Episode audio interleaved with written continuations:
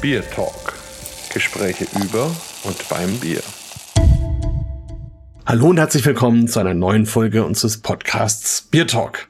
Heute in vielerlei Hinsicht eine ganz spannende Reise. Einerseits geht's ins Nachbarland, nach Österreich, nach Wien, in diese wunderschöne Stadt.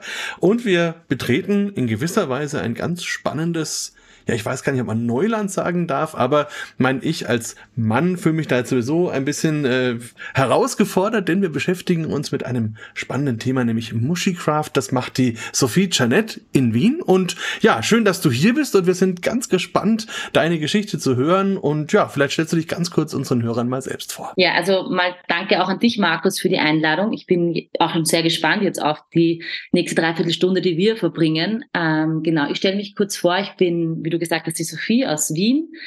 Ähm, bin 35 Jahre alt. Ich bin eigentlich im Quellenberuf Sozialarbeiterin.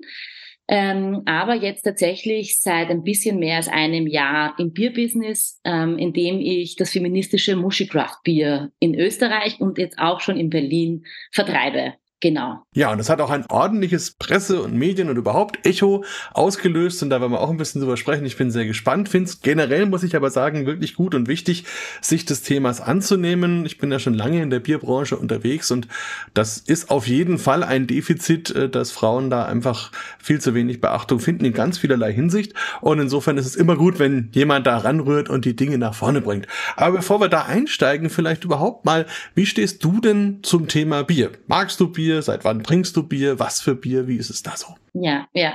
Ähm, Finde ich nett, weil da merkt man einfach wirklich, dass ich sozusagen äh, jetzt in dieser Interviewform mit einer Person spreche, die wirklich auch von Bier irgendwie Ahnung hat. Weil diese Frage habe ich so noch nie gestellt bekommen. Finde ich irgendwie cool, mal ein anderer Zugang. Ähm, aber gut, in diesem Podcast geht es einfach auch um Bier. Also ja, ich bin ähm, eben sehr, sehr passionierte Biertrinkerin. Und das ähm, mittlerweile, ich bin 35, dann einfach auch schon seit 20 Jahren. Ähm, genau, ich habe gestartet, äh, so wie, glaube ich, ganz viele Personen, einfach mit dem klassischen hellen Bier, weil es einfach auch das Bier ist, das es in Österreich und Deutschland am meisten gibt und am meisten getrunken wird. Ähm, da möchte ich auch dann gleich einhaken, weil das ist einfach so eine Beobachtung, die ich einfach auch sehr, sehr spannend äh, finde, weil man ja irgendwie glauben würde, ah, interessant, als junges Mädel hast du irgendwie schon Bier getrunken, ist das nicht eher untypisch? Und ähm, nein, ich glaube eben nicht, dass das untypisch ist. Ich glaube, ähm, dass wenn man sozusagen sein Auge diesbezüglich auch ein bisschen schult oder offener ist, dass man ganz, ganz viele junge Personen, Frauen oder auch queere, diverse Personen sieht, die Bier trinken. Ähm, genau, dazu können wir dann später gerne auch nochmal ähm, näher eingehen. Ich habe jetzt auch so in der Form kein Lieblings-Lieblingsbier, wenn es jetzt um eine Marke geht. Da bin ich tatsächlich sehr offen. Ich bin jetzt auch, würde ich sagen, was den Geschmack betrifft, nicht wahnsinnig ähm, picky, also nicht sehr, ähm, wie sagt man dazu, ähm, kritisch, sondern ähm, mich kannst du relativ schnell mit einem hellen Bier einfach sozusagen auch befrieden. Äh, also genau. Aber ähm, in dem Fall ist es ja bei Mushicraft Bier so, dass es kein klassisches helles ist, sondern es sich um ein Pale Ale handelt. Das habe ich ähm, schon auch bewusst so gemacht, dass es kein klassisches helles Bier ist, da glauben viele, dass es damit zu tun hat, weil ich ein Bier extra für Frauen machen wollte und es deswegen fruchtiger gemacht habe. Das ist tatsächlich nicht der Hintergrund. Es ist spannend, ähm, dass es, glaube ich, einfach ähm, tatsächlich vielen Personen schmeckt, die helles Bier nicht so gerne trinken. Aber ich habe dieses Bier deswegen in der Form so ausgewählt, weil ähm, mir es einfach gut geschmeckt hat. Ich bin da damals, wie ich begonnen habe, sozusagen meine Recherche zu machen, welches Bier und in welche Richtung es gehen soll, ähm, eben mit keiner Ahnung im Hintergrund, weil ich einfach Sozialarbeiterin bin, ähm, genau in die Brauerei und habe mich durchgekostet. Und bei der Brauerei, bei der ich dann auch letztlich geblieben bin, bei der Schalkenbrauerei in Wien, ähm, hat mir einfach das Pale Ale besonders gut geschmeckt. Ja, genau. das ist ja wunderbar. Und ehrlich gesagt ist das schon mal der erste und ganz wichtige Punkt, man sollte auf jeden Fall ein Bier machen, was einem selber auch schmeckt. Also das ist schon mal, schon mal prima. Oh nein. Ja, absolut. Und, und ja. ich bin gespannt, wenn du mich mal in Bamberg besuchst. Wir sind ja hier in Franken, ja, sage ich mal, nicht so die Liebhaber des klassischen Hellen. Wir haben so ein bisschen andere Bierstile, auch welche mit Rauch zum Beispiel. Ähm, mal gucken, wie dich das dann anspricht. Wollen wir mal sehen, wenn es dazu kommt. Bin ich sehr gespannt. Ja, bin ich gespannt, ja. Freue ich mich auch, ja. Bin ich auf jeden Fall offen. Und ansonsten muss ich auch sagen, es ist eben so, also Bier ist ja eigentlich ein Come-Together-Getränk, wo man auch Menschen aller möglichen Stände und, und was weiß ich, was Interessen zusammenbringt. Und warum soll das eben nicht auch so sein zwischen den Geschlechtern oder bei Queeren oder bei allen möglichen anderen Leuten? Und ich habe auch viele Freunde, auch hier gerade in der entsprechenden Szene, wo wir viel zusammen sind und wo das auch ganz viel Spaß macht und wo wir natürlich gerne ein Bier trinken. Also das ist schon wichtig und ich finde es auch gut, dass Bier diesen Effekt da eben auch erzielt. Und deswegen vielleicht auch gleich die Frage, diese Idee zu diesem ganzen Mushicraft Projekt, kam das dann vielleicht auch bei einem Bier? Ähm, tatsächlich ja. genau, tatsächlich ja. Es war wirklich so, ähm, weil ähm, ich war vor eben mittlerweile sind es ähm, drei Jahre her, im Sommer mit einer wirklich sehr, sehr guten Freundin von mir Tretboot fahren an der schönen Donau in Wien.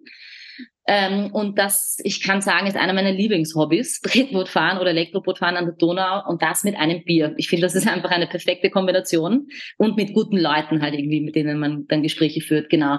Und an diesem besagten Tag oder Abend ähm, war es so, dass ich eben mit einer sehr guten Freundin äh, an der Donau Tretbootfahren war und sie mir eine Geschichte erzählt hat, wo sie von ihren Chefs aufgrund der Tatsache, dass sie eine Frau ist, ein Projekt nicht zugetraut bekommen hat. Das ganze Team war sich darüber einig, dass sie auf jeden Fall die beste Person dafür ist. Ihre Chefs wollten aber auf Nummer sicher gehen und haben es ihrem Kollegen gegeben, der auf jeden Fall nie so gut für dieses Projekt geeignet ist, wie sie es war. Und ähm, diese, also diese Freundin hat sich das ähm, aber zum Glück nicht gefallen lassen und hat ihre Chefs wirklich auf eine sehr ich finde, humorvolle, coole und auch kraftvolle Art ähm, auflaufen lassen. In Österreich sagt man das Wort, ich weiß nicht, ob das bei euch auch gibt, so ähm, aufmacht. Ich weiß nicht, ist das was, mit dem was anfangen könnt oder muss ich es umschreiben, damit man versteht, was es heißen soll? Also aufmacht kennen wir jetzt zumindest jetzt hier bei mir in Franken nicht, aber auflaufen lassen habe ich verstanden. Ja, passt. Okay, super, okay. Ähm, und äh, genau, wie sie mir diese Geschichte erzählt hat, habe ich einfach wirklich sehr grinsen müssen. Und mir ist einfach ganz spontan über die Lippen gerutscht. Das ist ja, also das ist eh klar, weil du halt die Urmuschi-Kraft hast.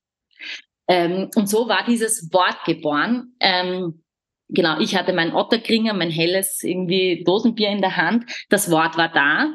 Und mir war auch irgendwie in dem Moment klar, weil wir uns beide einfach mal echt herzlichst darüber abgehauen haben, also einfach sehr lachen mussten über dieses Wort, dass, ähm, dass ich damit was machen will. Ähm, und ich als Frau, also auch natürlich weiblich ähm, sozialisiert, kenne von mir selber das Phänomen. Ich glaube, dass das keine grundsätzliche Geschlechterfrage ist, aber ich glaube, dass es bei Frauen und weiblich gelesenen Personen ähm, einfach ein, ein Phänomen ist, das öfter zutrifft. Ich hatte schon immer wieder in meinem Leben, finde ich, sehr gute Ideen, gerade so im Bereich Social Entrepreneur, sicher auch aufgrund der Tatsache, dass ich so den sozialarbeiterischen Hintergrund auch habe und mich nie, nie, nie getraut, eine meiner Ideen ernsthaft aufzugreifen und umzusetzen. Das hat mehrere Gründe. Also zum einen glaube ich, ähm, das ist sicher sehr stark diese soziale, also sicher sehr stark diese Sozialisierung die weibliche, aber es ist auch, glaube ich, das Fehlen von weiblichen Vorbildern, dass ich mir das gar nicht so vorstellen konnte, dass das Frauen in der Form machen. Und ähm, aber bei Muschikraft wusste ich, so Sophie, du setzt dich jetzt schon so lange, so konsequent mit dem Feminismus auseinander. Dir ist Geschlechtergerechtigkeit ein riesengroßes Anliegen. Ähm, du kannst nicht sozusagen in deinem Umfeld auch alle Personen empowern und irgendwie motivieren, sozusagen ähm, ihr Ding zu machen und es selber nicht machen. Das bist du jetzt im Feminismus schuldig und mit dieser Idee machst du was. Und ganz am Anfang war es noch nicht die Bieridee, sondern mit Muschikraft habe ich mir einfach mal gedacht, hm, okay, bei uns in Wien gibt's ähm, sehr, sehr viele Penis-Tags. Das sind so quasi wie Graffiti, große Penisse einfach überall im öffentlichen Raum gesprayt. Und, und ja, irgendwie so, okay, gut, warum nicht? Ähm, aber ähm, auch das Phänomen, dass alles, ähm, was so mit der Vulva zu tun hat, ähm, einfach sehr, tabuis also sehr tabuisiert wird, tabuisiert wird, nur in einem wirklich sexualisierten Kontext. Nicht, da ist die Vulva irgendwie okay. Und das fand ich seltsam, habe gedacht, okay, ähm, ich starte jetzt einfach mal mit so Vulvensticker und flute Wien mit diesen Stickern einfach, um sozusagen die Menschen ähm, aufzurütteln, hey, wir haben ein Problem, nämlich dass der Penis einfach allgegenwärtig und super repräsentiert ist. und die Vulva nicht. Und mir geht's, und das ist mir ganz, ganz wichtig, weil ich weiß, dass Feminismus ähm, für viele Personen ein totales Reizwort ist, weil es irgendwie gleichgesetzt wird mit, ähm, dass du, also dass man ein, eine Männerhasserin ist oder eine Männermörderin ist. Nein, also das bin ich gar nicht. Bin auch mit einem Mann ähm, zusammen, habe jetzt auch ein Baby mit ihm. Ich liebe diese Person sehr. Ich liebe ganz viele Männer. Ich liebe die Menschen, glaube ich, ganz grundsätzlich. Ähm, aber das ist einfach, und das kann man mir im ganzen Leben nicht ähm, nehmen, diese Beobachtung, diese Erfahrung und auch mittlerweile Studien, die das sagen, ähm, dass die Frau Personen mit Vulva und einfach die Vulva als solches ähm, viel weniger Möglichkeiten hat in unserer Gesellschaft, ähm, positiv wahrgenommen zu werden, aufzusteigen, erfolgreich zu sein, gesund zu bleiben, als es Personen mit Penis oder Männern haben, Männer haben. Und ich finde, das ist super, dass es Penete gibt, das ist gar kein Thema. Ähm, genauso wie ich super finde, dass es Vulven gibt und alle Geschlechtsmerkmale dazwischen, ja. Aber das, was mir in diesem gesamtgesellschaftlichen Diskurs einfach sehr stark fehlt, ist ähm, diese Gleichberechtigung und auch diese Gleichbefähigung. Und ähm, Genau, deswegen waren mir diese Sticker eine Herzensangelegenheit und ich habe diese Herzensangelegenheit mit einer weiteren Herzensangelegenheit verknüpft, nämlich ähm, mit dem Thema Gewalt an Frauen ähm, und habe beschlossen, dass ich ähm, die Sticker, die ich verkaufe, dass ich den gesamten Erlös an Frauenhäuser in Österreich spende. Genau. Und diese Sticker haben sich sehr schnell wirklich allergrößter Beliebtheit erfreut und ich habe sie fleißig auch wirklich viel nach Deutschland und in die Schweiz ähm, geschickt. Und irgendwann ähm, hat so dieses Muschekraft-Ding einfach immer mehr Fahrt aufgenommen und ich habe das Glück gehabt, so, da komme ich irgendwie auch selber gut mit, so ähm, ich glaube, da möchte ich mehr draus machen. Und dann kam wirklich glücklicherweise vor zwei Jahren dann im Sommer ähm, wieder bei einem Bier mit meinem Freund aber ähm, die Idee, hey, Muschig Craft Bier, fuck, das ist eine urgute Idee, wissentlich. Wobei, da war das noch eher Bauchgefühl und noch nicht so sehr Recherche und Hirnarbeit, dass ähm, Bier irgendwie wirklich als das Männergetränk vermarktet wird. Und ähm, ich es einfach ganz seltsam finde, dass wir uns halt heute immer noch in so einer sehr binären ähm, Welt befinden, die noch dazu das Gefühl hat, Produkte an ein Geschlecht ähm, festmachen zu müssen. Oder an Farben. Also das ist alles so, check ich überhaupt nicht. Also finde ich einfach ganz seltsam. Und ähm, genau, und wie dann diese Muschicraft Bier Idee geboren war, ich mir dachte, gut, jetzt eben klappe ich mal den Computer auf und schaue mir die Zahlen an dazu. Und ähm, ich, ich habe jetzt auch keine große ähm, Studie daraus gemacht, aber ich habe sehr schnell durch meine Recherchen den Eindruck äh, gewonnen, dass das Bierbusiness, wie auch einfach vermutet, wahnsinnig männerlastig ist. Wurscht, ob das jetzt Brauer ähm, oder Brauerinnen sind. Also in Österreich war es echt schwierig, Brauerinnen ausfindig zu machen ähm, in Deutschland eh deutlich leichter, aber für mich war gleich, ich, ich beginne im österreichischen Markt. Und ähm, genau, also wenn man sich so die Zahlen anschaut, ich habe es jetzt nicht im Kopf, war aber sehr, sehr ein ganz starkes Übergewicht an, an, an Männern sozusagen, die Brauen. Und dann alles, was nach oben geht, an Vorständen und Chefs von Brauereien und so, sowieso super männlich. Da waren dann fast überhaupt keine Frauen mehr irgendwie im Spiel ähm, zumindest in Österreich. Und ähm, dann auch noch interessanterweise alles rund ums Bier, also so das Marketing, die Werbung, irrsinnig männlich. Ähm, in Österreich, um ein Beispiel zu geben, ähm, ist von der beliebtesten Biermarke, die es in Österreich gibt oder die, die am meisten getrunken wird, die Werbung einfach, du siehst immer so zwei Typen, die im Wald oder irgendwie wandern oder am Fluss sind und sich irgendwie gerade bewegt haben und über die Natur ausgetauscht haben und dann ihr Bier öffnen. Und das ist gar nicht schlimm und schlecht, ja. Also das, das passt total. Ähm, aber klar spricht das natürlich auch in erster Linie, schätze ich, dann einfach auch Männer an. Und das, was ich schwierig finde, und da finde ich, hat man als Unternehmen einfach auch eine gewisse Verantwortung, zumindest sehe ich das für mich so mit Muschelkraft. Ich möchte ähm, gewisse Klischees, die auch sehr ungesund sein können, ja, nicht ähm, reproduzieren oder bestmöglich versuchen aufzumachen und ähm, Genau, und ich glaube, das äh, gelingt mir mit Muschekraft ganz gut. An dieser Stelle ein kurzer Hinweis in eigener Sache. Keine Angst, das ist ein werbefreier Podcast und das soll er auch bleiben. Aber der Biertalk braucht trotzdem eure Hilfe. Bitte bewertet ihn bei den Kanälen, über die ihr ihn hört. Vielen Dank und jetzt weiter viel Spaß mit unserem Biertalk. Mir sind jetzt ganz viele Gedanken im Kopf gekommen. Ich versuche das mal alles ein bisschen zu sortieren. Aber ganz grundsätzlich natürlich ist es ja auch eine geniale Idee oder ein genialer Zufall, äh, dass man ja beim Bier eben seit einigen Jahren von Craft Beer spricht und natürlich Muschi Craft Kraft diesen diese Analogie in sich trägt und man damit natürlich sehr, sehr schnell ähm, das, das Label auch rübertragen kann und damit auch sofort ähm, die Leute abholen kann. Das ist natürlich ähm, super. Können wir gleich weiter drüber sprechen. Mir sind nur so ein paar andere Sachen noch gekommen. Ich muss auch sagen, ich beschäftige mich tatsächlich, also obwohl ich mit meiner Männlichkeit durchaus sehr zufrieden bin, aber ähm, sehr damit, ähm, ja, wie das eben gerade mit und für Frauen in der Bierwelt und auch in meiner Bierwelt so ist. Und ähm, da sind so ein paar Schlaglichter, wenn ich so drüber nachdenke. Also eins ist zum Beispiel, ich habe viele Bücher über Bier geschrieben und habe da viele Brauereien auch besucht und habe da auch viele Fotos gemacht. Und wenn man dann in die Brauereien reingeht und geht dann zum Beispiel in die Braumeisterbüros und wo da halt da so die Sozialräume sind, dann hängt da halt in der Hälfte dieser Läden hängt halt ein Pin-Up-Girl oder zwei oder drei. Und wenn man sich jetzt überlegt, ähm, da ist jetzt vielleicht eine Praktikantin oder irgendjemand, der halt da gerne mal anfangen will oder reinschnuppern will, dann ist das auf jeden Fall nichts, wo man sich willkommen fühlt, ähm, wenn man sofort dann damit oder Frau sofort dann damit konfrontiert wird.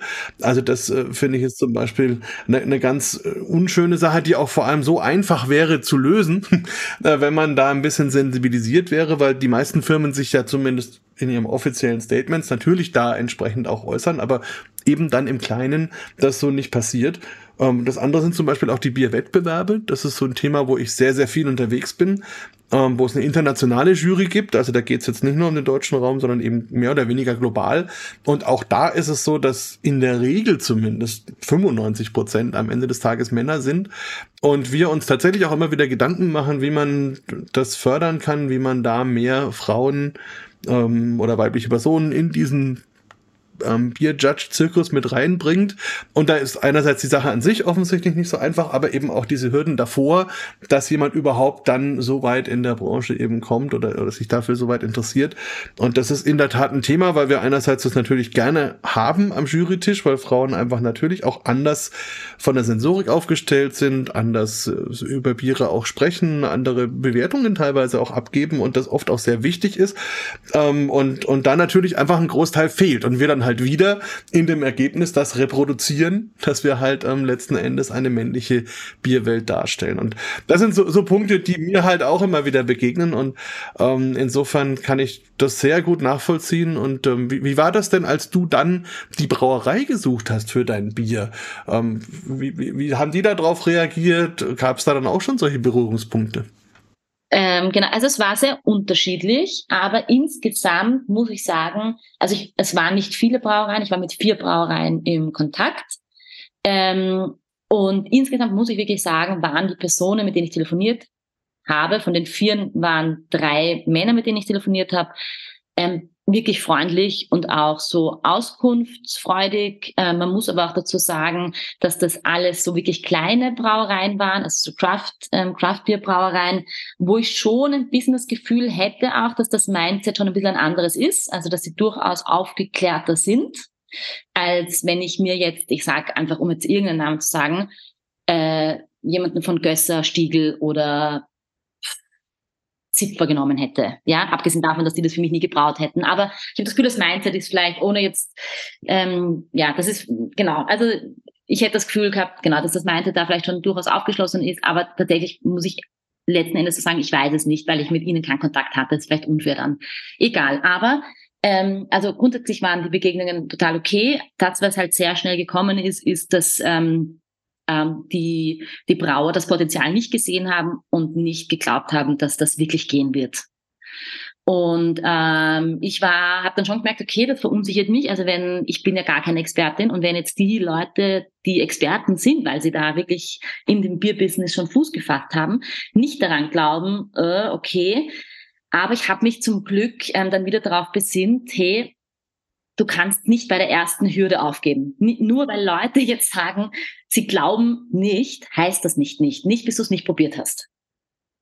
Und habe dann ähm, weitergesucht und bin dann zum Glück über ähm, Umwege zu der Schalkenbrauerei gekommen, bei, der, bei denen ich jetzt eben bin und mit denen ich jetzt in Wien braue, weil in Berlin braue, braue ich ja mit jemandem anderen, aber in, in Wien, ähm, genau, sind es die Schalken. Und äh, ich glaube, der ganz große Unterschied, warum das dort funktioniert hat, war tatsächlich der, weil ich mit einer Frau telefoniert habe. Ich habe dort angerufen und es hat eine Anna abgehoben. Das ist mittlerweile die Frau von Brauer. Also Anna und Roland machen das gemeinsam, ähm, das Bier. Und sie hat sich diese Idee angehört und ich habe sofort gemerkt, oh, da tut sich was. Also die geht anders in Resonanz. Die fühlt sich anders angesprochen, weil sie ist eine der wenigen Frauen, die im Bierbusiness sind und sie weiß, wie es ist. Und ähm, hat dann gesagt, ja, hey, super, weißt du was, ich finde das Ding spannend, komm vorbei und schauen wir uns das einfach mal an. Und dann bin ich zu denen in die Brauerei in Otterkring auch, also im 16., wo ich auch wohne, also auch super praktisch und angenehm für mich, wobei sie mittlerweile nicht mehr im 16. sind, sondern jetzt in Wilobau, äh, also im 22. sind, weil sie einfach viel mehr Bier brauen können mittlerweile zum Glück und deswegen einfach sozusagen ähm, Brauerei wechseln mussten. Und ähm, genau, ich war dann dort und habe dann eben beiden, also Roland und Anna, von der Idee erzählt und habe gemerkt, ähm, dass, dass die verstehen, um was es mir geht. Ich glaube, sie haben mit Augen nicht unbedingt gesehen, dass das so viel Potenzial hat, aber sie haben so das gecheckt und gespürt, dass mir das wichtig ist. Und sie haben die Offenheit und auch die Frechheit sozusagen mitgebracht zu sagen, probieren wir's. Weil ich weiß, dass andere Brauereien schon auch so ein bisschen Bedenken geäußert haben, ähm, ihre Stammkundinnen zu vergraulen. Und ich, ich verstehe das und ich, ich will auch, also ich verstehe auch, dass man wirklich schauen muss, dass, sein, dass das eigene Business irgendwie gut bleibt. Ähm, aber es sagt halt auch wahnsinnig viel aus. Ja? Ähm, und genau, und dann ähm, ja, haben wir uns mal darauf geeinigt, äh, welches Bier ähm, es eben werden soll. Also sie haben mich so durchkosten lassen. Und ich habe dann eben beim Pale Ale bin ich für mich geschmacklich hängen geblieben und habe gesagt, ich hätte gerne, dass es in die Richtung geht. Wir haben dann am Hopfen noch ein bisschen was verändert, damit das wirklich sozusagen exklusiv als Muschikraft rausgehen kann. Und ähm, das Bier war da. Und äh, ich war so, okay, jetzt habe ich, ich habe wirklich eine ganz kleine, also ich habe mit 365 Bieren habe ich gestartet, also 15 Kartons, also ganz, ganz wenig. Und ich weiß noch, wie ich, wie ich das bestellt habe, habe ich zu meinem Freund gesagt, war scheiße, Thomas. Jetzt, also für mich war das auch viel Geld, waren so circa 700 Euro oder so. Ähm, was machen wir, wenn ich die Bier nicht loswerde? Was machen wir mit so viel Bier? Und er hat gesagt, hey, bitte kein Stress, das war im Oktober. Es ist bald Weihnachten. Im schlimmsten Fall verschenken wir es an Freundinnen und Familie. Und ich habe nicht schauen können, es war, ich glaube, weniger als ein Wimpernschlag, ungelogen. Und die Bier waren alle weg. Genau. Und dann habe ich gedacht, okay, wow, also es gibt, also das war am Anfang für mich auch noch schwer, irgendwie dann ähm, einzuschätzen, was das auf längere Sicht bedeutet. Ich kann ja immer noch nicht von langer Sicht sprechen, aber auf längere Sicht bedeutet.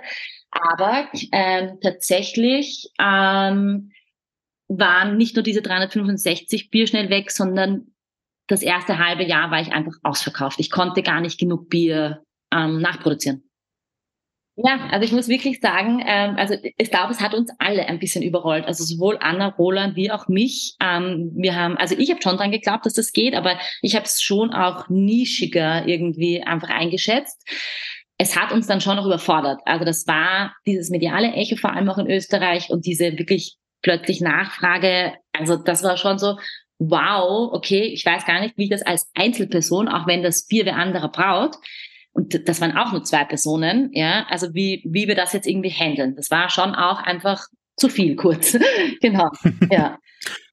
Und wie hast du das dann am Anfang beworben und wer waren dann so diese ersten Kundinnen? Ähm, genau, ich habe es echt nicht so viel bewerben müssen. Also ich habe schon so die, ähm, so wie ich diese 365 Bier dann hatte, bin ich mal irgendwie ähm, ganz mutig durch Wien spaziert und bin einfach in so Läden rein, von denen ich das Gefühl hatte, äh, dass das interessant sein könnte. Also so, wo ich wusste irgendwie so, ähm, dass da queere Personen vor allem auch irgendwie viel sind oder dass das frauengeführte Lokale sind. Also genau, da bin ich schon ein bisschen ähm, strategisch vorgegangen am Anfang. Ähm, und habe denen sozusagen die Bier hingestellt, ihnen von, mein, von mir und dieser Vision und auch Mission irgendwie erzählt und zum Glück wirklich sehr schnell ähm, sehr begeisterte Abnehmerinnen gefunden und die dann auch sozusagen, die, die, die dann auch sozusagen andere Gastroleute ins Spiel gebracht haben, gesagt haben, hey, bei mir in der Bar gibt's da schon, das ist sicher auch was für dich, schau dir das mal an, mach den Termin mit der Sophie. Das heißt, das ist dann wirklich irrsinnig schnell und sehr organisch, fand ich. Also ich habe da dann nicht mehr so viel tun müssen, außer vor Ort sein, ähm, mit Bier ähm, machen müssen, um diese Biergut an die Personen zu bringen. Und ähm, werbemäßig habe ich auch wirklich ähm, nichts machen müssen, weil ähm, ich glaube einfach, dass, dass, der, dass ich einfach mit Muschikraft so ein bisschen den Zeitgeist auch getroffen habe. Ähm, es ist halt ein Produkt, das auch durchaus provoziert. Ähm, es ist eine Muschi drauf, ich nenne es noch dazu Muschikraft. Und dann ist es Bier. Also da sind auch so viele Emotionen im Spiel und es trennt und verbindet. Und es, also es war irgendwie so ein, ich glaube, das war für viele so ein, das gibt's doch nicht wirklich, oder? und, ähm, und dann so, glaube ich, mit, also auch meine Intention von dem Bier verstehend, ähm, so, okay, eigentlich ist das cool und das wollen wir gerne unterstützen. Und das Einzige, was ich gemacht habe, und darüber bin ich heute auch sehr froh, auch wenn ich kurz nachher ein bisschen unglücklich darüber war. Ich habe in so ein österreichisches Forum äh, äh das, von, von Facebook, das heißt die Wiener Wunderweiber, ähm, dem, so den Post irgendwie abgesetzt, dass es dieses Bier demnächst geben wird dass ich mich freuen würde, wenn es in der Gruppe interessierte Personen gibt, die irgendwie Gastro oder was auch immer ähm, sind, ähm, ja, ich mich mit denen mal zusammensetzen kann und schauen kann, ob das Bier für die auch interessant sein kann. Und ähm, dieser, in dieser Gruppe weiß ich sitzen ähm, sehr viele äh, so Frauen aus der Wirtschaft, die schon auch in Österreich einfach recht weit oben sind und was zu sagen haben, auch viele Journalistinnen und so. Und habe ähm, halt schon gehofft, dass ich irgendwie den einen oder anderen Kontakt bekomme. Ich habe tatsächlich über diesen Post keinen ähm, direkten Kontakt bekommen für ein Lokal, aber ähm, tausend Meinungen und Bewertungen, ganz viel Shit und Hass, aber auch sehr viel Liebe. Ähm, das ist dann auch so wirklich der meist diskutierteste Post in, ähm, in, in dieser Gruppe so far gewesen. Und diese Gruppe sind echt viele Personen. Und ähm, das heißt aber, was passiert ist, ist, dass Journalistinnen auf das Produkt ähm, aufmerksam geworden sind und wirklich instant, sobald dieser Post raus war und sie gesehen haben, dass das gerade durch die Decke geht, ähm, mich angeschrieben haben und gebeten haben, ob sie eine Story machen können. Naja, absolut. Also letzten Endes gehöre ich ja da auch dazu. Ja. Und man muss auch sagen, ähm, ich wollte eben gerade sagen, du hast einerseits diese, diese Lawine an Verkaufserfolg erlebt, aber eben dann auch eine große Lawine an Feedback, sage ich jetzt mal, mhm, ja. in alle möglichen Richtungen. Ja. Ähm, also wenn du magst, kannst du uns ein bisschen teilhaben lassen. Was waren denn so die Extreme in die eine und in die andere Richtung und wie geht man dann damit um?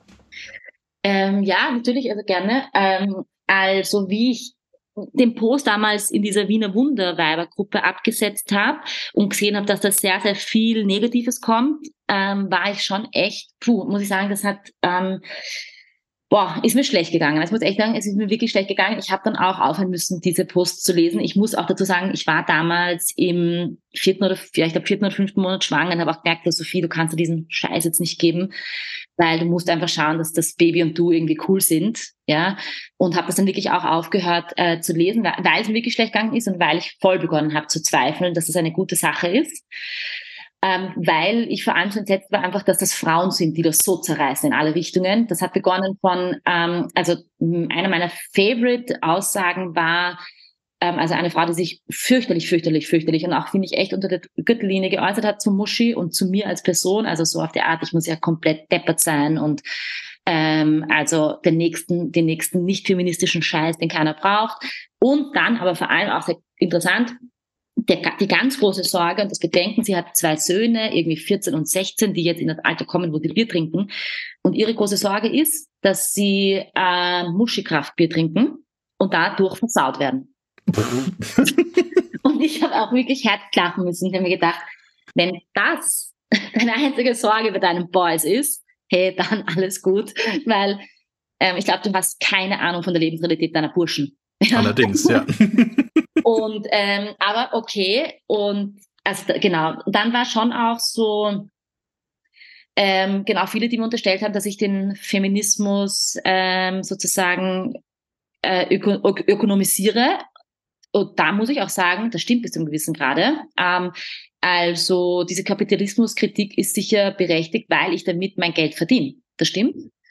Ähm, gleichzeitig ähm, muss ich dazu aber auch sagen, das ist sowas, was mich ganz, ganz wahnsinnig macht, dieses Argument, weil das, was dadurch die Aussage ist, ist, hey, es ist nicht okay, mit guten Sachen Geld zu verdienen. Also um ein Beispiel zu geben, ähm, so, hey, den, Regen, den Regenwald abholzen, ja, ist kein Problem, kann man machen.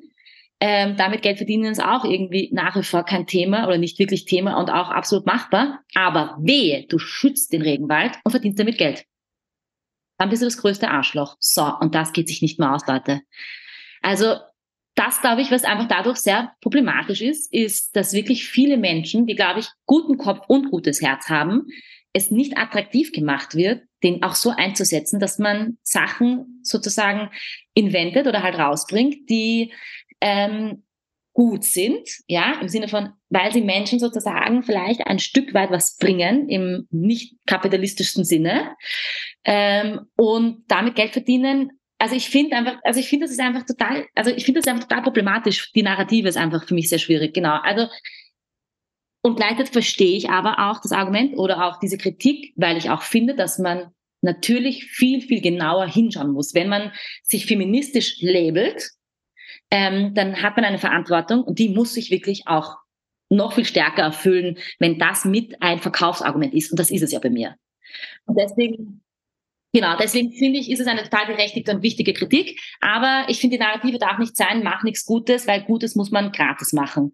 Und ich glaube, das sind wir in Österreich, ich glaube, das gilt für Deutschland auch, durch die katholische Kirche, ähm, auch irgendwie ähm, so ein bisschen brainwashed, will ich sagen, weil sozusagen dieses Helfen und dieses Nächstenliebe gekoppelt ist an ähm, etwas, mit dem man kein Geld verdient, was ja bei der Kirche eigentlich auch nicht stimmt, aber die Kirche wird das halt nicht zugeben, Entschuldigung. Ja, ähm, und vor allem in Deutschland bekommt sie ja auch eine Menge Kirchensteuer. Also das muss man ja auch sehen, die man automatisch bezahlt. Ich weiß gar nicht, ob das in Österreich auch so ist. Das ist in ja. Österreich auch so, genau. Hm. Und aber eben sonst ist es ja so, ich glaube halt auch, ich sage jetzt mal, das Patriarchat auch würde sich ja in der Form nicht ausgehen, wenn, ich sage zum Beispiel Care-Arbeit und Pflegearbeit und all diese Geschichten entsprechend entlohnt werden würden. Ja, das würde, das, dann würde auch der Kapitalismus, so wie er heute funktioniert, von einem auf den anderen Tag niederfallen. Das wäre für niemanden mehr in der Form leistbar, ja. Aber das sind andere Themen, die jetzt auch viel zu groß sind, um sie aufzumachen. Aber all das sind sozusagen so Hintergründe und Mitgründe, warum ähm, ich es einfach schwierig finde, wenn man Personen, äh, wenn man an Personen kritisiert, dass sie mit etwas gutem Geld verdienen. Genau. Und ich glaube, dass das ganz wichtig ist und dass es wichtig ist, dass Personen sich das gerade auch so in diesem Social Entrepreneur Wesen einfach noch viel, viel mehr zutrauen, das, das zu machen, dass das total in Ordnung ist. Aber man die Verantwortung hat natürlich mit all den Dingen, die man da verspricht und die man benutzt, dass es jetzt wurscht, ob das green ist oder eben feministisch oder was auch immer, ähm, dass man da halt auch ehrlich ist. Ja, genau. Ja, absolut. Und ich meine, es ist ja auch so, du verdienst ja nicht Geld, um möglichst viel davon anzuhäufen und irgendwann auf einem Goldberg zu stehen, sondern du lebst ja letzten Endes davon. Und das ist ja nun mal das, was äh, einfach heutzutage aufgrund unseres Wirtschaftssystems auch so ist, dass man von irgendjemandem was bekommen muss, damit man eben selber auch weiter existieren kann, um dann zum Beispiel auch so eine Arbeit zu leisten. Also, und das finde ich auch absolut wichtig. Ich glaube, bei uns in Deutschland ist es zumindest so, dass halt ähm, glaube ich, ein Teil der Vorbehalte daher kommt, dass es einfach viele Organisationen gibt, die vorgeben, nichts zu verdienen, aber es dann in Wahrheit eben doch tun und sich dadurch viele Leute dann getäuscht fühlen. Also gerade von diesen ganzen Menschen, die einem im Supermarkt ansprechen oder anrufen oder sonst wie, dass man irgendwelche Mitgliedschaften machen soll oder Spenden machen soll und am Ende erfährt man dann, dass vielleicht zwei Prozent dieser Spenden wirklich irgendwo ankommen. Und ich glaube, dadurch sind Menschen sensibilisiert, aber das ist äh, ganz, ganz entscheidend und ganz, ganz wichtig, dass natürlich natürlich auch ein Teil der Motivation sein muss, wenn ich sowas mache, dass die Anerkennung nicht nur in Worten, sondern natürlich auch in Geld besteht und das dann eben einen auch motiviert, entsprechend weiterzumachen. Das ist ja auch eine Form der Zustimmung. Also wenn ich sage, ich kaufe dieses Produkt, dann sage ich ja, ich unterstütze das, ich finde das gut, ich bin da dafür. In deinem Fall ja auch noch dazu, ich leiste auch noch einen sozialen Beitrag.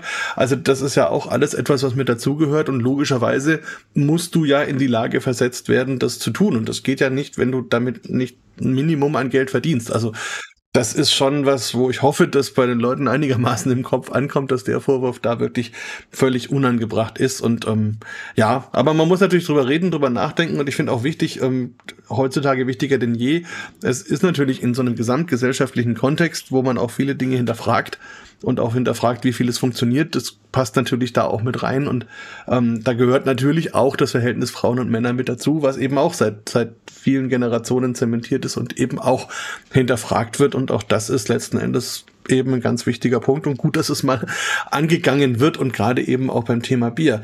Ähm, Du hast gerade schon von dem Etikett gesprochen. Das ist natürlich auch schon etwas, was viele Leute provoziert, in Anführungsstrichen. Also ich muss auch sagen, am Anfang habe ich erstmal geschaut, aber dann ähm, finde ich es auch, auch schön und auch spannend und ist ja auch gut gemacht. Ähm, wie war da so die Reaktion und hast du da viele verschiedene Entwürfe gehabt oder hast du gleich diesen, diesen großen Wurf gleich am Anfang gemacht?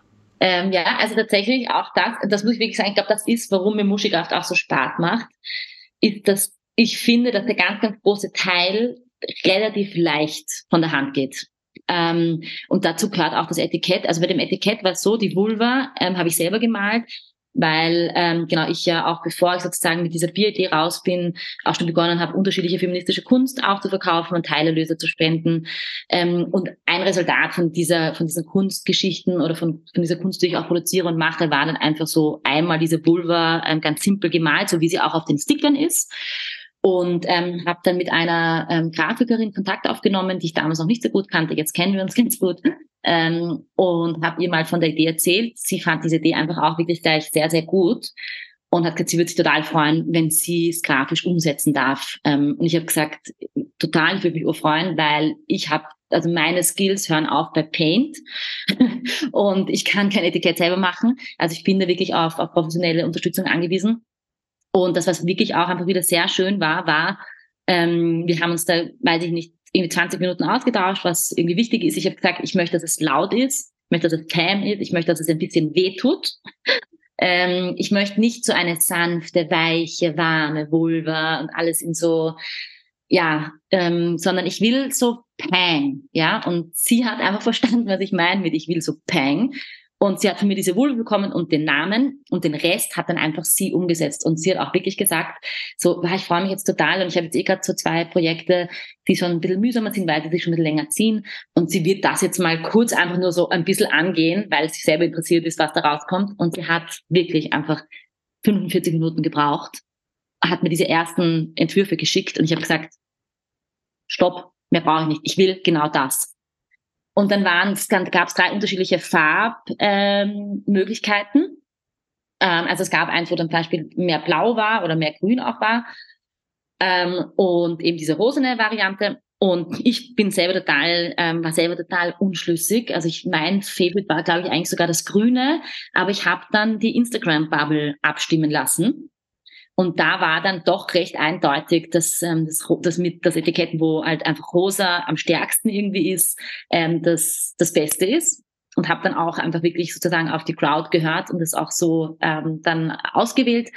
Und ähm, genau, und dann war das Etikett auch schon da. Das heißt, das, das ist alles einfach irrsinnig schnell und leicht gegangen. Ich, ich weiß noch, wie ich mir gedacht habe am Anfang, boah, wenn du jetzt ein Bier beginnst zu machen, ich hoffe so, ich habe den Atem dafür, ja, weil das so viele unterschiedliche, trotzdem aus so vielen unterschiedlichen Kleinteilen besteht, ja.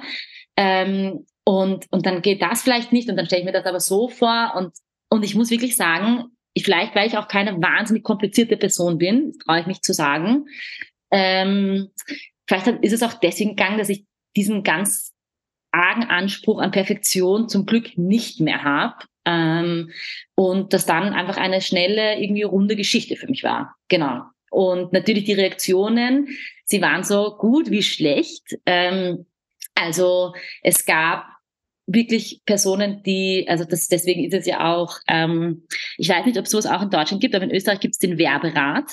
Mhm, ja, haben wir auch. Ja, mh, genau. Also ich weiß nicht, soll ich es kurz erklären, damit die Leute darunter verstehen, was das ist, oder ist das eh Gerne. Gut?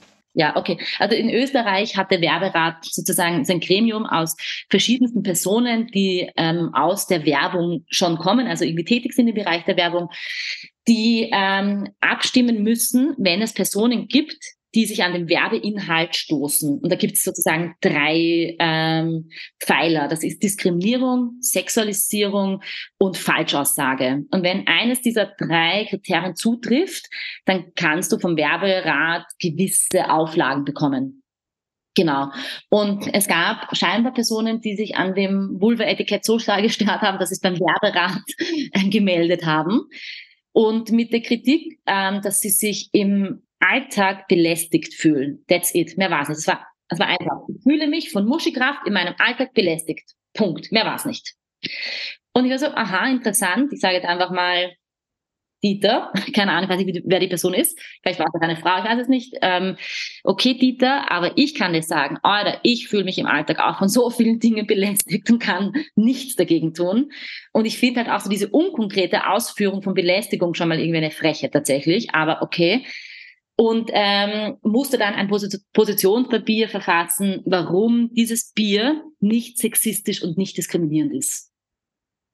Und ähm, habe das auch verfasst, habe das den Werberat gegeben und letztlich hat der Werberat zum Glück nicht wirklich eine Handhabe gehabt, weil weder der Fakt der Sexualisierung noch der Diskriminierung gegeben ist, weil mein Produkt genau das Gegenteil sagen, sagen soll. Ja? Und eine Vulva per se ist deswegen sexualisierend, weil unsere Gesellschaft das aus der Vulva macht. Das heißt, es sagt ja mehr über die Person aus, als über die Vulva oder meine Intention. Ähm, eine Vulva ist eine Vulva, ein Penis ist ein Penis. Der Kontext, den erstellen wir, ja. Und ähm, das fand ich einfach sehr spannend. Also ich finde einfach so, das hat einfach über, das sagt einfach schon wieder so viel auch über unsere Gesellschaft aus und wie konsumiert wird und was man wie darstellt. Und wenn du eine Vulva irgendwo siehst und Personen sagen, das ist sexualisieren, dann haben wir ein Problem, weil die Vulva ist in erster Linie ein Geschlechtsmerkmal.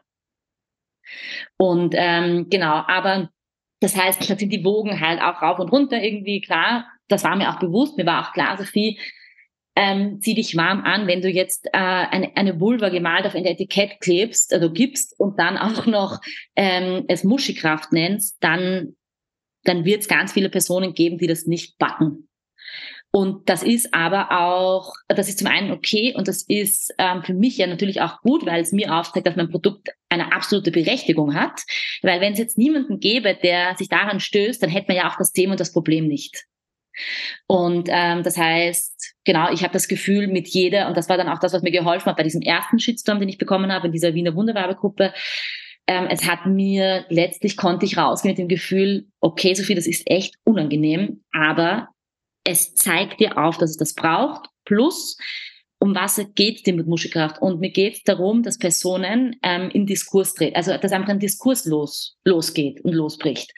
Und ähm, das habe ich geschafft. Ob Leute jetzt da, da total positiv sich äußern oder negativ sich äußern, sie machen sich Gedanken. Und ich glaube, viel mehr kann ich ähm, auch nicht ähm, erwarten. Ja, also das ist schon mal sich Gedanken über etwas machen oder das Wort Muschi einfach mal aussprechen, ist schon ist schon viel, finde ich. Ja.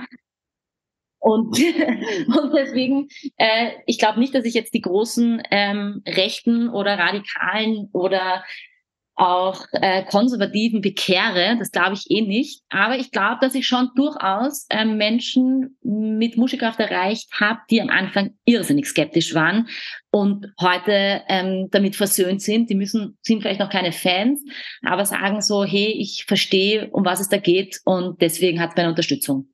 Ja, ich finde auch, also das Wichtigste, glaube ich, ist erstmal, es ist wirklich dann in jeder Hinsicht einfach laut. Das heißt, es wird auch gehört und damit hat man auch eine, eine Awareness, eine Aufmerksamkeit ähm, für das Thema und es kommt eben in den Diskurs. Und gut, ich meine, auf der einen Seite hat man dann eben die Diskussionen, aber auf der anderen Seite sorgen die ja dann auch nochmal eben letzten Endes für Öffentlichkeit und für Werbung unterm Strich.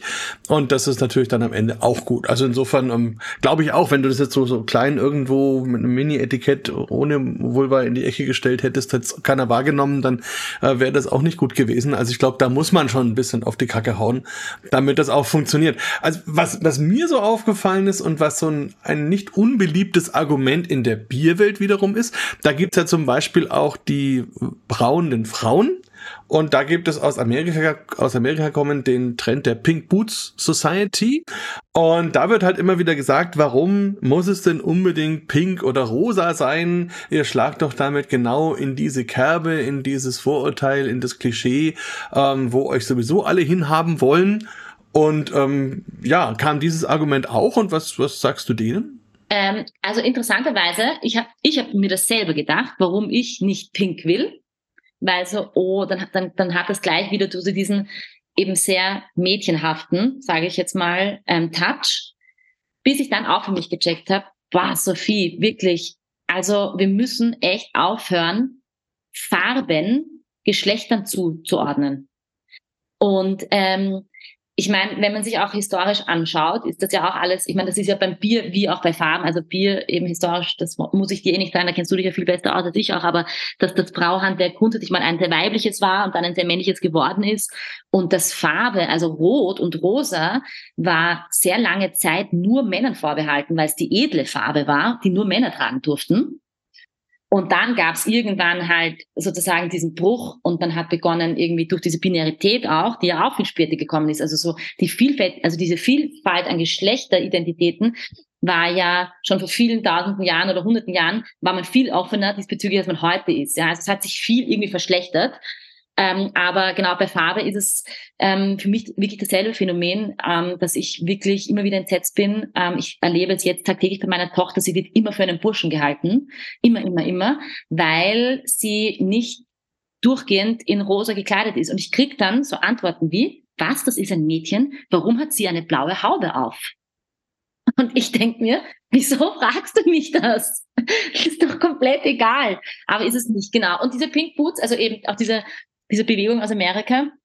Ich, ich finde halt, und ich glaube, dass es da auch wirklich wichtig ist, dass man äh, möglichst offen ist. Also das, das, ich habe dazu mehrere Meinungen, glaube ich, ja, oder mehrere Zugänge vielleicht. Also das eine ist, ich finde ja nichts am Mädchenhaften schlecht und ich finde auch nicht, dass das Mädchen genommen werden soll. Ich finde nur, und das, glaube ich, ist ein bisschen der Trugschluss. Ich glaube, dass dieses Bedürfnis, sich zu schminken, sich hübsch zu machen, gut zu riechen, sich die Beine zu rasieren, all das zum einen schon ein doch von Männern gemachtes Phänomen ist, dass Frauen schon so ausschauen sollen, auch wenn ganz viele Frauen jetzt aufschauen werden und sagen, das hat damit gar nichts zu tun, ich will das, weil ich das grausig finde, wissen wir halt alle gar nicht, wie stark wir da einfach beeinflusst sind und sozialisiert worden sind, seit, vor allem seit dem letzten Jahrhundert, wo Werbung einfach so, so stark greift. Ähm, und ich glaube einfach, dass wir uns wirklich allen eingefallen. Ich glaube, dass es diese Attribute gibt, aber ich glaube nicht, dass diese Attribute grundsätzlich nur Personen mit Vulva äh, zugeschrieben werden sollten oder nur Personen mit Vulva oder Frauen das empfinden. Ich glaube, das ist oder kenne immer mehr Männer, die sagen, sie würden urgern einen Rock tragen, aber sie trauen sich nicht, weil die gesellschaftliche Ächtung ihnen zu steil ist. Ja, das heißt, ich glaube, es geht wirklich ganz, ganz, ganz, ganz stark darum, und das ist wirklich ein, einer meiner größten Glaubenssätze aktuell, dass wir uns gesamtgesellschaftlich einen irrsinnigen Gefallen tun würden, wenn wir diese Binarität aufbrechen. Und das heißt jetzt nicht, dass es nicht diese ganz unter Anführungszeichen klassischen Männer, wie sich klassische Männer halt outen, ähm, geben darf. Das heißt das gar nicht. Das heißt nur, dass es vielleicht von diesen 50 Peters 20 Peters gibt, die sich gerne irgendwie mal schminken wollen. Und dann soll das einfach in Ordnung sein. Und dasselbe gilt für Frauen, Personen mit Vulva und für alle Geschlechtsmerkmale, die es dazwischen gibt. Ja. Und ähm, Genau, also ich, ich verstehe die Kritik bis zum gewissen Grade, hey, schaut, dass ihr nicht zu sehr reproduziert das, was Frauen zugeschrieben werden, also wird, weil da gehört ja unter anderem auch dazu, dass ihr Kaffee trinkt und jetzt macht sie ein rosanes Etikett und macht da Boots drauf und Stöckelschuhe und Frauenschuhe. Also ich kann, ich kann diese Narrative durchaus, also ich kann das schon verstehen, das Argument, dass das schwierig ist. Ich glaube halt, ähm, und das ist das, was ich halt schon auch in unserer Gesellschaft als sehr bedenklich empfinde oder halt auch beobachten muss, ist, dass man sehr schnell urteilt, ohne sich einfach auch Hintergründe anzuschauen. Und warum muss man immer bewerten, bewerten, bewerten? Warum kann man nicht einfach sagen, ja, dann machen die das so, ist doch wurscht, passt. Ja. Also letztendlich für mich ist das Thema Offenheit da einfach ganz wichtig. Und ich habe für mich einfach beschlossen, für mich ist die Grenze da, wo es mir persönlich was tut. Und, und in dem Moment, wo, wenn jemand anders sagt, er möchte, was weiß ich, sich schminken oder sie oder wie auch immer oder Schuhe anziehen, die ich komisch finde oder was auch immer, ähm, solange ich persönlich davon nicht berührt bin, ist es mir schlicht und einfach egal. Solange er oder sie sich damit wohlfühlt, ähm, dann ist das auch in Ordnung. Und umgekehrt erwarte ich das genauso, dass die Leute mich so annehmen, wie ich eben bin, sein will. Und, ähm, und wenn sie damit nicht zufrieden sind und es auch lassen, ist auch okay. Ähm, aber ich glaube wirklich ähm, eine gewisse Gelassenheit und einfach ja, den, den Punkt, nicht ständig anderen Leuten zu sagen, wie sie zu sein haben oder nicht zu sein haben oder was sie zu tun oder zu lassen haben, das äh, ist leider Gottes, glaube ich, das, das größte Problem das in der ganzen Geschichte liegt, was vielleicht auch seine Gründe hat, was Unsicherheiten angeht, was eben Erziehung angeht, was die jeweiligen Psychen und so weiter. Also gibt es da tausend Gründe, warum total, Menschen total, so total, absolut. Ja, ähm, ja. Aber gut, das, das kriegen wir heute nicht gelöst. Aber das ist schon, das ist, muss, also ich finde, das ist auch immer wichtig, sich Gedanken zu machen, wenn so jemand dann kommt und sowas sagt, versuche ich immer erstmal kurz innezuhalten und zu überlegen, warum sagt mhm. der oder die das jetzt. Und wenn ich dann nachvollziehen kann, warum das so ist, dann geht's mir schon mal anders und dann fühle ich mich auch nicht mehr so persönlich betroffen, weil letzten Endes weiß ich, das geht dem oder der gar nicht um mich, ja. sondern im Grunde ist das Problem eben sowieso auf der anderen Seite und äußert sich dann nur ja. ähm, in der Richtung und damit kann man dann auch leichter leben, ja, wenn man weiß, es, es, die Kritik ist gar nicht gegen mich persönlich gerichtet, sondern eigentlich. Genau, das finde ich sehr spannend, dass du das sagst, voll. Also wirklich, das finde ich sehr, auch sehr wichtiger Punkt, weil das ist auch wirklich das, glaube ich, was zum Teil mit Muschelkraft passiert ist, dass Pers Personen sich persönlich angegriffen gefühlt haben. Und das habe ich überhaupt nicht in Betracht gezogen, dass das passieren kann. Es ist nichts Persönliches in der Form. Ja, also genau. Es ist schön, wenn es ankommt und wenn Personen beginnen darüber nachzudenken, aber es geht mir ich habe das jetzt nicht gemacht, um diese eine Person total zu verärgern. Ja, und du hast, was wir auch noch kurz besprechen sollten, du hast ja auch einen karitativen Aspekt mit dabei. Ja. Ähm, das finde ich auch noch sehr interessant. Du hast ja schon gesagt, du spendest was an Frauenhäuser. Mhm, genau. Da vielleicht nur, damit man sich das in etwa vorstellen kann, weil ich muss sagen, klar, ich habe jetzt noch nie ein Frauenhaus gesehen oder betreten, ist mhm. auch gut so. Aber ja, ähm, wie funktioniert das? Also wie, wie spendet man an einem Frauenhaus und was machen die dann zum Beispiel mit diesem Geld? Ähm, genau, also grundsätzlich spendest du an Frauenhäuser so, wie du an alle möglichen anderen Einrichtungen auch spenden kannst. Ähm, bei mir ist es so, dass ich die Chefin von den autonomen Frauenhäusern mittlerweile auch persönlich kenne, die Maria Rösselhummer. Ähm, und ich mich einfach wirklich für dieses Thema deswegen entschieden habe, weil es eins ist, das mich jetzt seit vielen Jahren begleitet. Natürlich auch durch meinen Beruf als Sozialarbeiterin ähm, habe ich, also ich habe ähm, lange im Bereich der Obdachlosenhilfe und Wohnungslosenhilfe gearbeitet und leider ähm, mit vielen Frauen zu tun gehabt, die von Gewalt betroffen waren und ähm, das oft einfach auch der Grund der Obdachlosigkeit war. Ähm, und das ist einfach ein Thema, ich weiß nicht, das hat sich so mein Herz gebohrt. Ich, ähm, genau, und ich finde einfach auch so diese Zahlen an Femizide und so weiter in Österreich und auch in Deutschland. Also Femizide ist ähm, der also da werden, also das ist der Mord an Frauen, weil sie Frauen sind, so, genau. Ähm, und da ist die Zahl in Deutschland ja extrem hoch, aber in Österreich ist sie jetzt sozusagen im Durchschnitt noch höher. Ähm, und ich, ich, genau, also ich, ich komme da einfach nicht raus aus dem, aus der Wut und aus der Traurigkeit, dass wir uns da so befinden und dass die Politik so wenig macht. Das ist so ein unattraktives Thema scheinbar.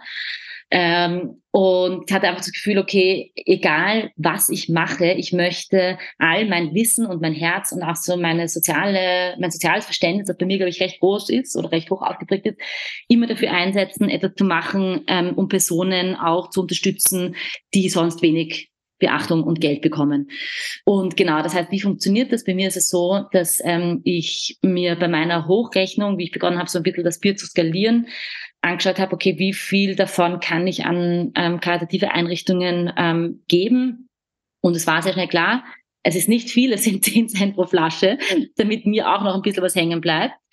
Ähm, aber natürlich in der Hoffnung, wenn mal ganz, ganz viel Bier verkauft wird, ähm, dass es dann auch dementsprechend die Summe ist. Und gleichzeitig ist es aber auch so, dass, ähm, das weiß ich eben auch von der Marie Rössler, also von der Chefin von den autonomen Frauenhäusern, dass die wirklich um jeden, jeden Cent froh sind, weil sie so wenig bedacht werden von der Regierung. Ähm, nicht nur, dass sie wenig bedacht worden sind, in den letzten zwei Jahren sind die Budgets für Frauenagenden ähm, und darunter fallen auch die Frauenhäuser in Österreich gekürzt worden. Es sind Frauenhäuser geschlossen worden, obwohl ähm, alle Frauenhäuser aus den Nähten platzen und zu die Leute heimschicken müssen. Also es geht nicht darum, dass man die Frauenhäuser geschlossen hat, weil sie nicht ausgelastet waren. Sie waren bis über, also bis, also, also sie sind zum Platzen voll gewesen und dann hat sie trotzdem einfach ähm, wegradiert und, und, und genau. Und ähm, genau, das heißt bei mir, also wenn du als Konsument oder als Konsumentin ähm, das Bier kaufst, dann gehen 10 Cent davon netto, also brutto, brutto, Entschuldigung, genau, 10 Cent brutto davon gehen wirklich, also 10 Cent für 10 Cent, gehen ähm, an die Frauenhäuser in Österreich.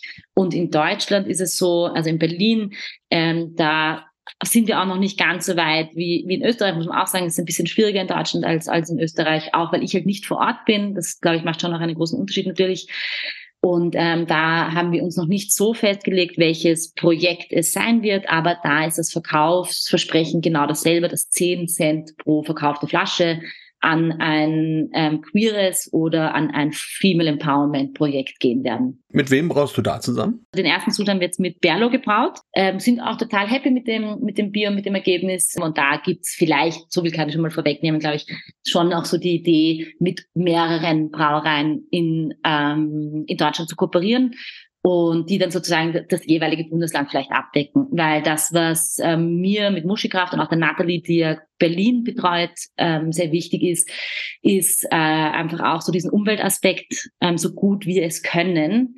Ähm, da ist eh nicht alles möglich, aber so gut wir es können mit einzubeziehen. Und da heißt das einfach für mich ganz dezidiert, dass ich es nicht verantwortbar finde, Bier durch die Welt zu schicken und einfach wirklich darauf zu schauen, dass wir die Wege möglichst kurz halten. Deswegen war das für mich klar, wenn ich nach Berlin gehe, dann kommt das Bier nicht aus Wien, sondern es soll eine Brauerei aus Berlin sein. Aber ähm, es muss auch sich sozusagen von der Wirtschaftlichkeit dann so ausdrücken, dass mir was zum Leben übrig bleibt. Und dasselbe gilt halt für die Natalie. Und da stehen wir gerade noch so ein bisschen an einem Punkt, wo wir schauen müssen, wie wir das gewährleisten können. Ja, finde ich aber auf jeden Fall einen guten Ansatz und auch eine gute Idee, da über Deutschland ähm, sich ein bisschen weiter auszubreiten. Ähm, wobei die Katharina Kurz sicherlich ein guter erster Ansprechpartner, eine gute erste Ansprechpartnerin Partnerin ähm, ja, auf jeden Fall auch war für Berlin und die natürlich da auch eine, eine, gute Möglichkeit haben, allein aufgrund ihrer Verbreitung da entsprechend auch was dafür zu tun. Ähm, war das dann von der von der Rezeptur her auch ein anderes Bier oder hast du da dasselbe? Nein, es ist genau, es ist, ich habe äh, mit dem Brauer aus Wien so eine Lizenzvereinbarung äh, ähm, treffen können. Also das heißt einfach, dass wir, dass ich ihm das Rezept ähm, nicht abgekauft habe, sondern pro verkaufte Flasche in Berlin kriegt er einen Prozentsatz raus, der dann ihm gehört. Dafür dürfen wir das Rezept verwenden. Und ähm, das wäre auch für alle anderen weiteren Brauereien, die noch dazukommen, dasselbe äh, Prozedere, genau. Das heißt also, die Idee ist schon eher bei einem Bierstil oder Bier zu bleiben und jetzt nicht zu sagen, wir weiten das noch aus und machen dann vielleicht noch ein, keine Ahnung, Imperial Stout oder ein dunkles oder ein Bock. Doch, doch, doch, doch, doch, ah. doch, doch, doch, oh ja, oh ja. Aber also unbedingt, ich möchte auch ganz, ganz, also mir wäre ganz wichtig, jetzt auch möglichst ähm, schnell eigentlich ein alkoholfreies auch anzubieten. Mhm. Ähm, weil das natürlich auch für all die, ich habe es jetzt ja selber erlebt als Schwangere und auch stillende Person ähm, und überhaupt alkoholfreies Bier ist so meine Beobachtung jetzt wirklich so im Kommen ist ähm, oder mehr kommt oder mehr nachgefragt wird. Genau, also, also ich bin, ich finde, da bin, also da bin ich ganz offen, aber mir war wichtig mal für den Start sozusagen mit dem Signature Bier und das ist so das Originale quasi, dieses Pale Ale, ähm, mal mit dem zu beginnen und dann einfach weitere Sorten dazu, ähm, dazu zu machen, so peu und peu. Nee, also alkoholfrei finde ich auch ganz, ganz wichtig und entscheidend und ähm, natürlich schon mal allein aufgrund des Themas eben Schwangerschaft, aber es gibt ja auch viele andere Gründe, warum man gerade keinen Total. Alkohol will genau. oder kann oder so. Ja, ja, ja, und äh, und ähm, und es ist ganz wichtig, dass die, das Bier oder die Brauereien darauf auch eine Antwort haben und da gibt's eben mittlerweile ja schöne Möglichkeiten, alkoholfreie mhm. Biere zu machen. Also ja. freue ich mich schon drauf, trinke ich auch selber viel daheim, also insofern Super. das alles gut. Vielleicht mal vorneweg noch oder hinten raus, mhm. genau, gesagt noch zwei kurze Fragen. Ja, ja, ähm, das Bier in Berlin, wie war mhm. denn da so das Feedback und wo bekommt man das? Genau, also das Feedback in Berlin war tatsächlich, und das muss ich echt sagen, hat mich auch sehr, sehr, sehr gewundert, aber auch dafür habe ich mittlerweile gewisse Hypothesen aufstellen können. Ähm, also ich, mir wurde gesagt, wie ich in Wien gestartet habe, von ganz vielen Personen, du musst mit diesem Bier nach Berlin, weil in Berlin, wenn das in Wien so einschlägt, dann wird das in Berlin noch viel stärker einschlagen. Und das war leider nicht so. Also ich muss sagen, ähm, klar, also wir haben voll die Fans in Berlin und da gibt's die Nachfrage, die steigt auch kontinuierlich, was total schön ist. Auch immer mehr coole, so Female ähm, und Businesses melden sich jetzt, die irgendwie mit Muschelkraft für Deutschland auch kooperieren wollen. Aber dieser Orge-Einschlag, wie es in Wien war, ist ausgeblieben bis jetzt. Ja, und das überrascht mich insofern, weil es gab einen großen Artikel im Spiegel, es gab einen großen Artikel ähm, im Stern, das Stern, genau im Stern, da heißt Stern. Hm, ja, ja, ja. Ja, doch, genau, ja. Und ähm, haben wir gedacht, okay, also spätestens wenn das da irgendwie auch sozusagen ähm, rausgeht, dann wird viel passieren, aber das ist in Berlin in der Form nicht passiert. Interessanterweise, die Bundesländer rundherum gab es total große Nachfrage und da haben wir auch wirklich irrsinnig viel Lokalanfragen bekommen, dass sie das unbedingt wollen. Aber das Problem war, okay, wir sind damit in Berlin und wir haben keinen Vertrieb und die Nathalie kann jetzt nicht beginnen, das Bier irgendwie durch ganz Deutschland zu, zu, zu schicken oder zu bringen. Ähm, also so Berlin ist es, ist es ein bisschen, äh, ja, war irgendwie ein bisschen verhalten, interessanterweise. Ich weiß nicht, ob es damit zu tun hat, dass so Berlin einfach eh insgesamt schon sehr cool ist und da einfach schon sehr, sehr viel progressiver einfach ist und da einfach dann das nicht mehr so das Aufsehen ist, wow, eine Vulva, weil die haben wir eh überall schon und jeder macht irgendwas damit. Vielleicht hat es damit zu tun. Ähm, vielleicht hat es aber auch damit zu tun, dass man vielleicht Muschi in Berlin nicht so sagt, aber das glaube ich nicht, weil Muschi Kreuzberg auch mit dem Film eigentlich durchaus ein Wort ist, das sehr geläufig auch ist in Berlin. Also ja. Genau. Ähm, äh, ja, also so die ganz, äh, die ganz äh, konkrete Antwort darauf habe ich noch nicht. Ähm, vielleicht werde ich sie auch nie haben. Ich weiß aber, dass ich sehr gerne in Berlin bin, weil ich einfach auch sehr gerne mit, mit meiner Kollegin, in, der Nathalie, ähm, arbeite und auch wirklich, wirklich glaube, dass das in Deutschland ähm, totales Potenzial hat. Nur sind eben, und das ist, glaube ich, so das größte Problem, warum es in Berlin auch noch nicht so eingeschlagen hat, meine persönlichen und auch arbeitsmäßigen Ressourcen sind ähm, sehr erschöpft, weil ich ja für Österreich alleine bin und einfach auch Mama geworden bin in demselben Jahr und ähm, mehr nicht möglich ist. Genau. Ja, aber das und, kann sich ja entwickeln. Also letzten Endes. Das kann sich entwickeln, genau. Und so langsames Wachstum, glaube ich, darf auch sein. Also ich habe auch viele Gründe, kann ich mir vorstellen, warum Berlin da ein bisschen zögerlich ist. Also einerseits eben, weil es da schon alle möglichen Sachen gibt und weil es da auch schon, schon lange eine gewisse Offenheit für das Thema gibt. Auf der anderen Seite ist das Bier ja da schon drauf und runter durchgenudelt worden. Dann ist aber wiederum, glaube ich, auch die Bereitschaft jetzt für solche Dinge vielleicht ein bisschen mehr Geld auszugeben nicht so groß. Ähm, und so, also ich denke, da gibt es wirklich eine ziemlich große Gemengelage. Dann ist, glaube ich, die entscheidenden Zielgruppen, weiß ich gar nicht, ob die überhaupt Stiegel und Sternen lesen. Stimmt auch. Nein, das stimmt auch total. Wie gesagt, das ist halt einfach so. Ich glaube, mittelfristig, glaube ich, wird sich das schon durchaus lösen. Ja. Und ich muss sagen, ich habe hier mal bei uns vor vielen, vielen, vielen Jahren, mein Gott, das ist bestimmt schon 15 Jahre her oder so, ähm, habe ich mal ein Projekt mit initiiert, das hieß Holla die Bierfee. Das war ein, ein Bier von Frauen für Frauen, haben sich vier Braumeisterinnen, mhm, über ja. die habe ich jeweils Porträts geschrieben gehabt, weil ich eben mal recherchiert habe, was gibt's denn für junge Brauerinnen bei mir in der Region in Franken und die vier waren da eben und die habe ich porträtiert und dann haben die sich aufgrund dieses Artikels zusammengetroffen und beschlossen, sie machen jetzt ein Bier von Frauen für Bra Frauen und gibt's auch heute noch. Ähm, und das war auch so ein Thema, was am Anfang gerade hier bei uns in der ländlichen Gegend sehr eingeschlagen ist und dann auch wirklich viele Leute interessiert hat und aber auch eben zum Beispiel in Berlin nicht so. Also wir werden auf jeden Fall von dir noch viele interessante und tolle Sachen erleben. Das habe ich schon irgendwie ein bisschen im Gespür und ich freue mich auch drauf. Und ich freue mich auch drauf, wenn wir uns mal persönlich sehen. Also gerne entweder mal hier in Bamberg oder natürlich auch in Berlin oder Wien bin ich jeweils auch ab und zu mal vorhanden. Also in Wien auf jeden Fall, wenn ich beim Bierwettbewerb bin und in Berlin sowieso immer wieder. Also ja, wirklich gerne. Ich würde mich sehr freuen. Also wirklich, wirklich. Ja, sehr schön. Ja, wirklich, Markus. Also ich fand auch, das war ein sehr, sehr, sehr feines, ähm, respektvolles und schönes Gespräch. Und auch so eben, das ist nicht selbstverständlich auch, dass das Gegenüber so diese Bereitschaft da auch mitbringt, also mitzugehen und auch so eben auch wirklich so im Ton und auch im Verständnis so wertschätzend und offen bleibt. Also auch wirklich dir ein großes Danke. Hat, ähm, hat Spaß gemacht, war schön. Also den Dank kann ich nur zurückgeben und auch den Dank für dein Engagement, dafür, dass du das überhaupt machst und eben deine Nase da entsprechend auch raushängst und die Schläge dann auch einfängst, die dann eben da kommen. Und also da noch viel, viel Kraft damit und ähm, ja, alles Gute und ich freue mich schon auf die nächsten Stories rund um Muschikraft. Danke, ich auch. Alles Liebe, super. Bier Talk, der Podcast rund ums Bier. Alle Folgen unter www.biertalk.de.